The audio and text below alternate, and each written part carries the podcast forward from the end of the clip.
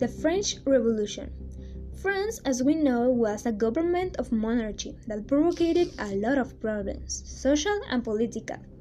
The most problematic was the bad rule of the monarch Louis XVI and the inequality of the three main social classes.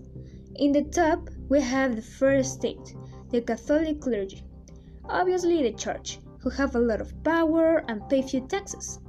Then we have the second one, the nobles, who enjoy their lives, have a lot of privileges, they don't need to care about anything. Yeah, basically that's being a noble in those things.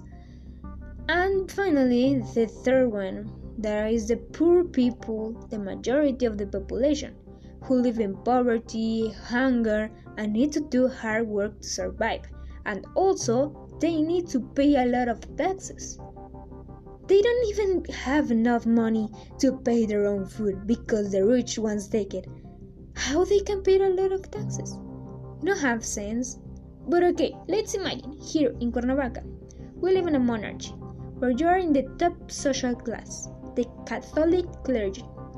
You are happy, you have a lot of power, you don't need to pay a lot of taxes or even not to pay nothing. A good life, right? But if you live in the third state, like a poor person, in which you don't have the sufficient money to pay your food because you need to pay taxes and also do hard work to collect some coins so you can survive, is that a good life? No, right? So the poor ones start to think about where is equality? So they start to being influenced by the Enlightenment ideas and the Enlightenment thinkers like Voltaire, John Locke, Montesquieu, and Mary Wollstonecraft. They start to raise their voice to reclaim liberty and equality in government and society. All these create the National Assembly.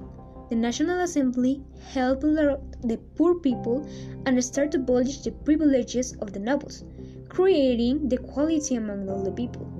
Also, this contributes to make the Declaration of the Rights of the Man and of the Citizen.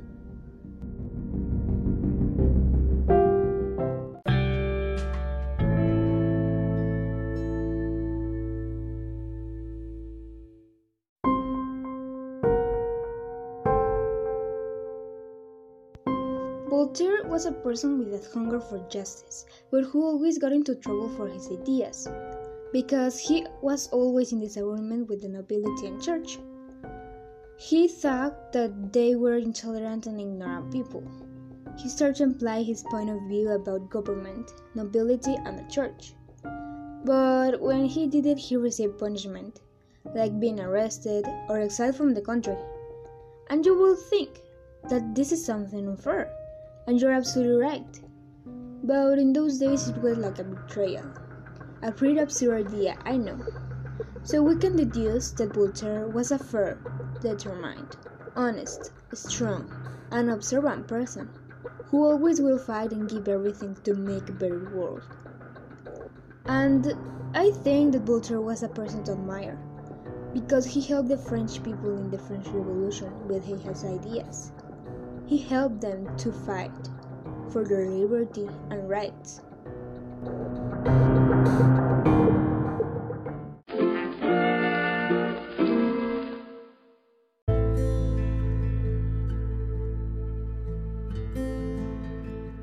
Bibliographie Voltaire Il s'appelait François-Marie Arouet.